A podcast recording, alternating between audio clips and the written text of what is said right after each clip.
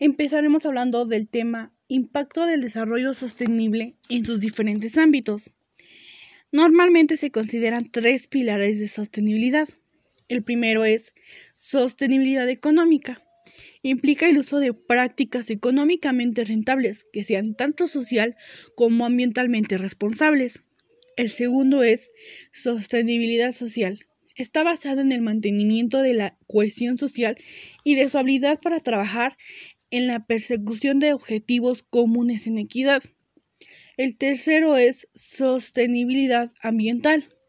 Esta compatibilidad entre la actividad considerada y la preservación de la biodiversidad y de los ecosistemas, evitando la degradación del medio ambiente.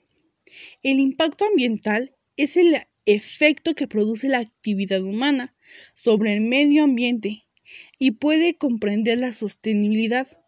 Entre los impactos más importantes podemos destacar que son calentamiento global, agotamiento de recursos, agotamiento de la capa de ozono, acidificación, eutroficación, ruido y olor.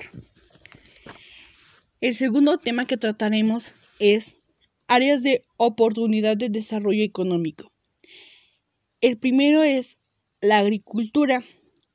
La oportunidad de crecimiento en esta área abarca desde el proceso de producción en el que se debe generar un mayor rendimiento y consumo haciendo a los trabajadores más eficientes. El segundo es salud y educación. Se espera que el gasto del sector salud aumente en 10.7% anual en los mercados de crecimiento contra el 3.7% en las económicas desarrolladas en el 2022. La tercera es la manufactura.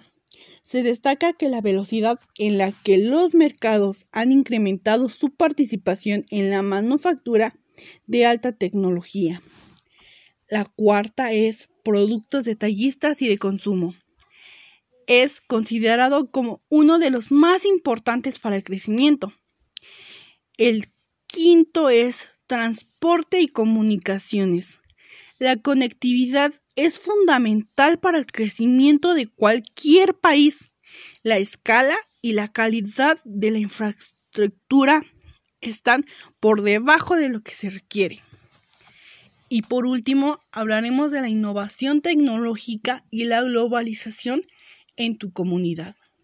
Es conveniente recordar que vivos en una época en donde el saber y el poder conforman una estrecha relación de amplias implicaciones tanto en las geostrácticas mundiales como en la magnitud del desarrollo científico moderno, acompañado de innovaciones tecnológicas a grandes escalas.